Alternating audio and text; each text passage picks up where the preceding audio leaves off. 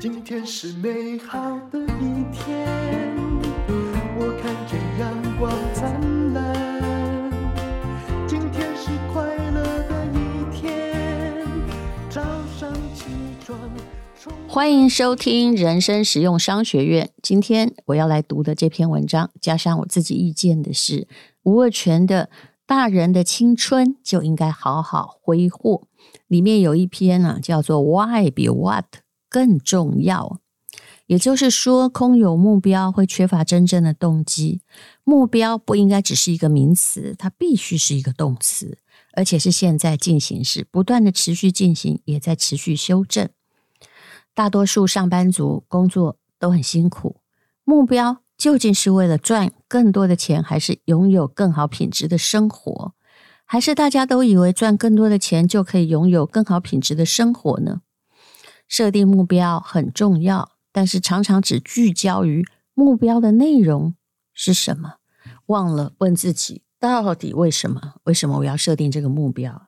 这就好像小时候写我的梦想、我的愿望哦，嗯、呃，你呀、都还要把所有的愿望目标都要演绎一遍。不过说真的，你小时候写的愿望都比较大，那求职的履历表啊，愿望都比较小，大概只能写薪水，还有啊，你希望在公司哈发挥到什么样的功能而已。开始认知自己的局限，不像我家小孩真的很天真，他呢啊看到什么就要做什么，一会儿要当母。这个舞者啦，一会儿要当钢琴家，但是也不想练习。后来呢，哦，他会说：“哎呀，我要当这个设计师。”还曾经想过要当养殖业者，没关系，我都让他试试看。那么，究竟你要什么？这个问题啊，的确是要说明白，要想清楚的。首先要厘清自己的追求，这样才不会走错方向。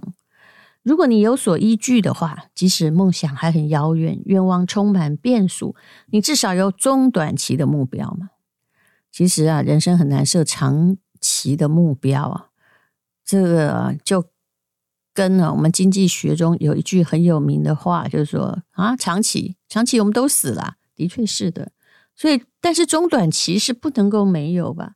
你这辈子年华有限呢，大人的青春要好好珍惜。所以啊，目标要怎么样呢？要具体。比如说啊，啊、吴若权说啊，说，哎，很多人都会这样讲：工作五年，我要存第一桶金；半年内要减三公斤；三十五岁前一定要结婚生子；我要准时退休，环游世界。这个似乎已经够具体，但是呢，后来都未必能够真的做到，为什么呢？大家都忽略了有一个更关键的因素，Why 比 What 更重要。你只能说啊，这个目标是 What，就是我我要什么，却没有进一步追问我为什么要，那你的目标就流于形式。还有，在我的看法是，你也没有过程的设计啊，没有流程设计或者是细节要求，通常啊。都是梦想哎，梦中想一想。那目标有时会变安慰剂啊，这好像是小时候买的参考书，供奉在书架上当神主牌，直到考试前临时抱佛脚，却来不及好好准备。这就呃，好像我已经看到那种四十几岁、五十岁啊，其实他还是呃，就是负债累累，然后就跟我说：“我跟你讲，我人生就是以后要变得很有钱啊！”哦。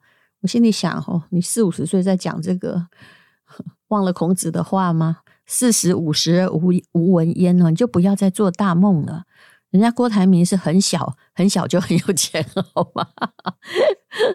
好，那么很多人呢就会有一种自我安慰作用，就是我有定好目标了，对不对？做不做得到就是其次。那空有目标，没有真正思考为什么要，除了只是在自我安慰。还有一个坏处是缺乏动机，遇到难的挑战你就放弃了。我人生中的确遇过很多动不动就自我放弃的人啊。那前面啊都说我一定要怎样怎样，这对我是小事。结果后来啊，他放弃了。等别人呢成为这方面的专业的时候，他才在那里说：“其实啊，我以前天分是比他好的。”嗯，吴若权说，除了具体要描述要什么，再进一步确认为什么要，就会找到内在的动机。比如说，你想要在半年内换一份同样性质但比较好的工作，那为什么要拟定这个目标呢？可能原因包括不喜欢现在同事，希望获得更合理的薪资，追求有挑战的任务。那经历不同公司的文化。那把为什么要想得更清楚，内在动机也就会具体的呈现。但是我也要补充一句，那个为什么要不要什么都要？有些人就是啊，他啥都要啊，他要更有这个呃挑战的工作，但是他不肯负担呢。比较长的工时，不肯放弃比较好的福利，不肯放弃原来比较好的薪水，哈啊，甚至不肯放弃原来公司比较好的装潢，还有不肯放弃原来比较好的公司离家比较近，也就是他全部啊都要考虑到，这就跟择偶一样啊，哎，又要漂亮，又要能干，又要贤惠，又要马儿不吃草哦，哦，我看呢，你干脆哦，在。AI 里面自己定一个算了。根据目标心理学的理论，具备强大的内在动机，比任何达标的奖励更能激励人性。的确的，你必须在过程中竭尽所能的参与，付出一切努力的感动，这是比后来的金钱还有什么奖杯都更有意义的。而且很喜欢那个认真以待的自己。这句话写得很好，的确就是我们必须要喜欢那个认真以待的自己。我每天如果都过得很充实的话，我真的没有时间心情不好。而且这个充实啊，不是东忙西忙，而是我自己想做的事情，至少都有做好。我很多的书是怎么念的呢？也就是其实它挺难的，比如说经济学就是不是很容易念的。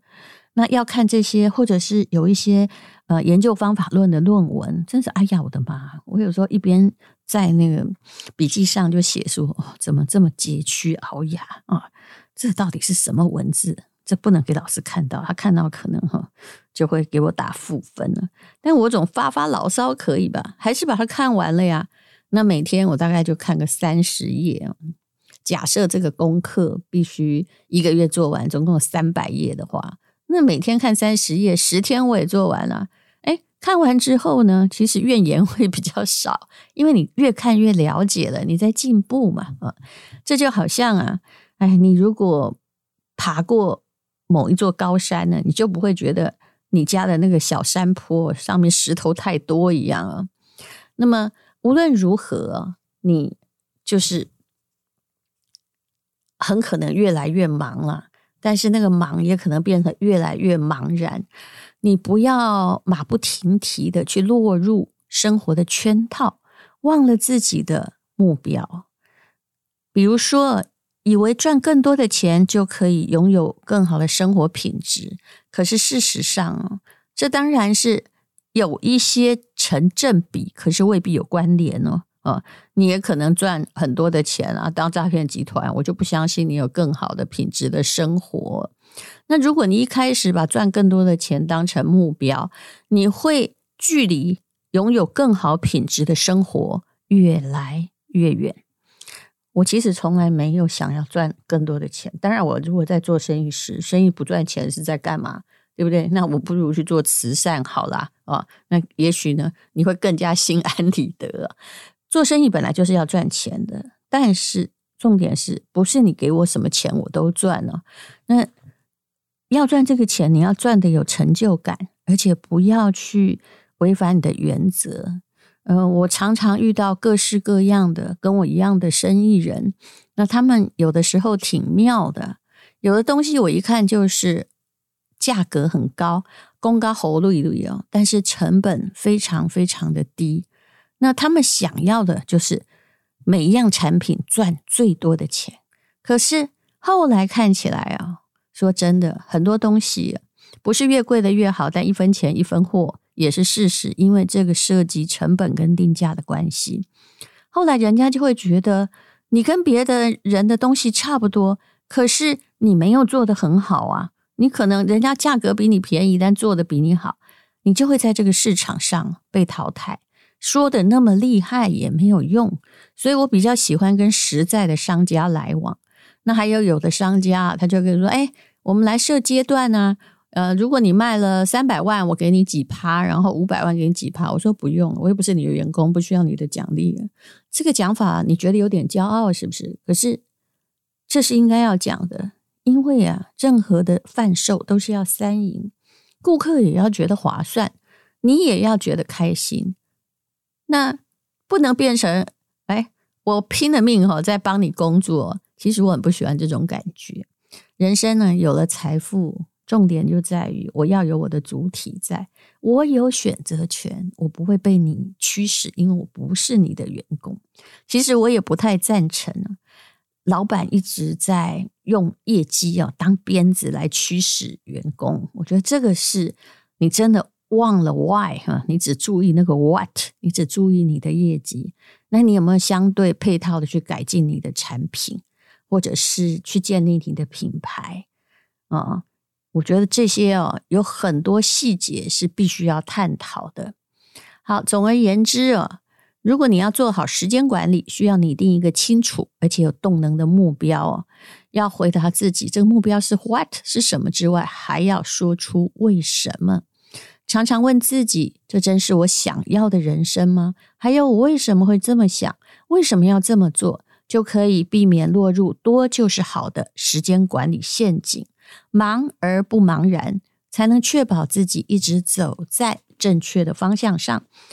好，这是收录在吴若权的《大人的青春就该好好挥霍》的这本书。如果喜欢这本书的话，那么可以到博客来啊，或者是网络系统去看一下。谢谢你收听人生实用商学院。